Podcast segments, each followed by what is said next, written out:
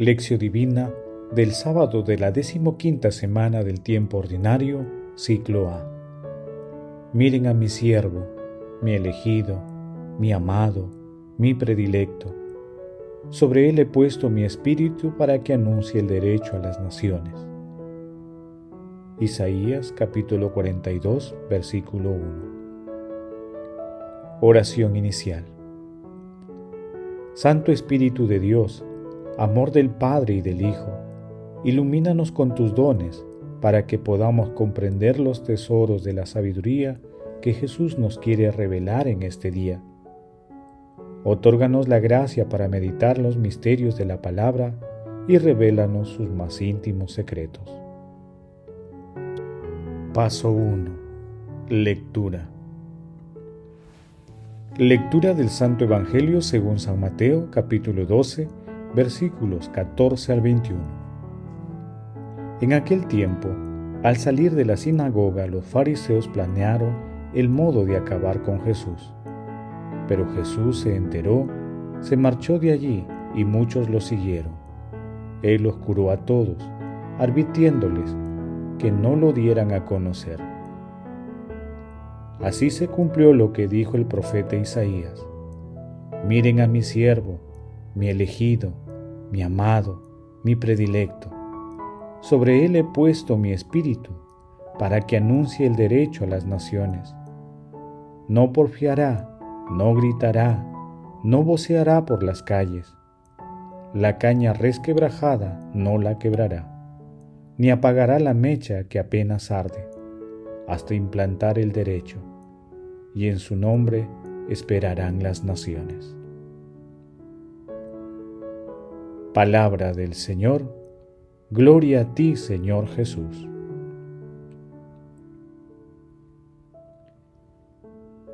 En el pasaje evangélico de hoy, San Mateo describe las reacciones de los fariseos ante la acción misionera de Jesús y detalla cómo Jesús se alejó de ellos ante esta situación para continuar su misión de sanar el cuerpo y el alma de todos quienes le seguían.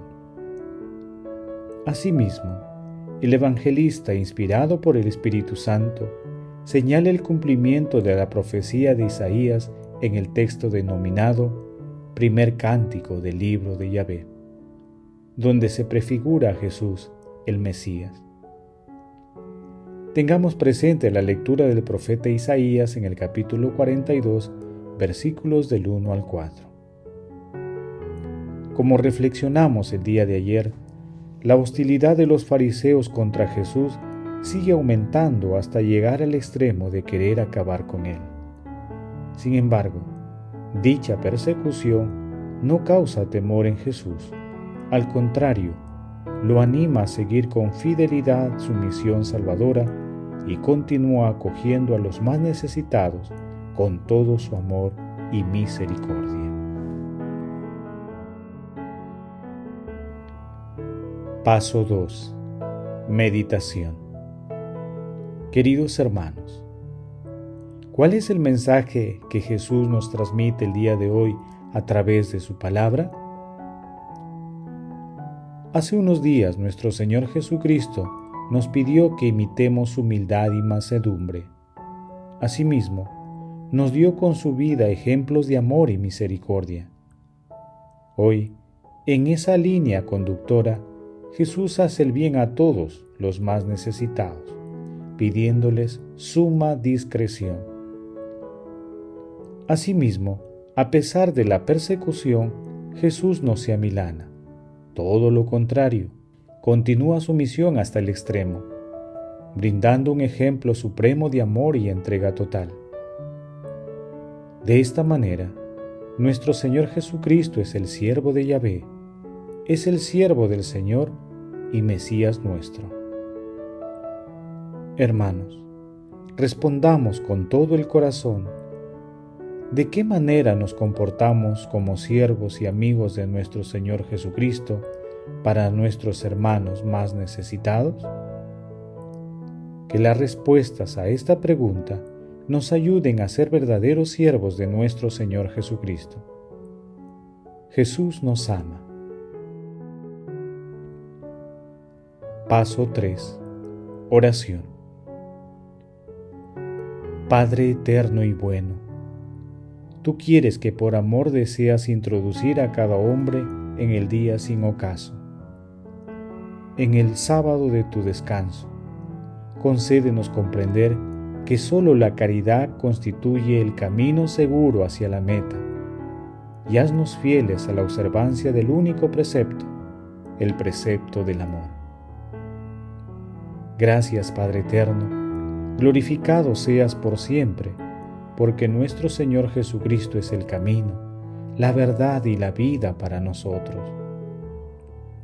Amado Jesús, fortalécenos con tu Espíritu Santo para que mediante la práctica de las bienaventuranzas podamos acercarnos más a tu amor y misericordia a través de nuestros hermanos más necesitados. Espíritu Santo, que la profecía de Isaías y el llamado que Dios realiza a los apóstoles en el monte Tabor, en la transfiguración de nuestro Señor Jesucristo, nos hagan comprender las enseñanzas de Jesús y las podamos llevar a la práctica. Madre Santísima, Madre de la Divina Gracia, intercede ante la Santísima Trinidad por nuestras peticiones. Amén. Paso 4. Contemplación y acción. Contemplemos a nuestro Señor Jesucristo, que con su vida nos muestra que primero está la voluntad de Dios Padre y luego las reglas humanas.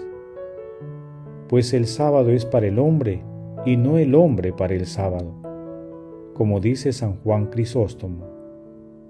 Cristo superó la ley, no como un adversario, como si fuese enemigo del legislador, sino en unión con el legislador. Los profetas anunciaron sus viajes y cambios de lugar y la intención con la que actuaría. Contemplemos también a nuestro Señor Jesucristo con la lectura de una parte del primer cántico del siervo de Yahvé, del profeta Isaías, capítulo 42, versículos del 1 al 4. Miren a mi siervo, mi elegido, mi amado, mi predilecto. Sobre él he puesto mi espíritu para que anuncie el derecho a las naciones. No porfiará, no gritará, no voceará por las calles. La caña resquebrajada no la quebrará, ni apagará la mecha que apenas arde, hasta implantar el derecho, y en su nombre esperarán las naciones. Queridos hermanos, pongamos toda nuestra esperanza en nuestro Señor Jesucristo y pidamos al Espíritu Santo los dones para fortalecer nuestra fe en su amor y misericordia. Que la palabra sea parte de nuestro alimento espiritual. Asimismo, que la oración y las obras de misericordia formen parte del diálogo permanente y diario que tengamos con la Santísima Trinidad. Glorifiquemos a Dios con nuestras vidas. Oración final. Gracias Señor Jesús por tu palabra de vida eterna. Que el Espíritu Santo nos ilumine para que tu palabra penetre a lo más profundo de nuestras almas y se convierta en acción. Dios glorioso, escucha nuestra oración. Bendito seas por los siglos de los siglos. Madre Santísima, intercede ante la Santísima Trinidad por nuestra petición. Amén.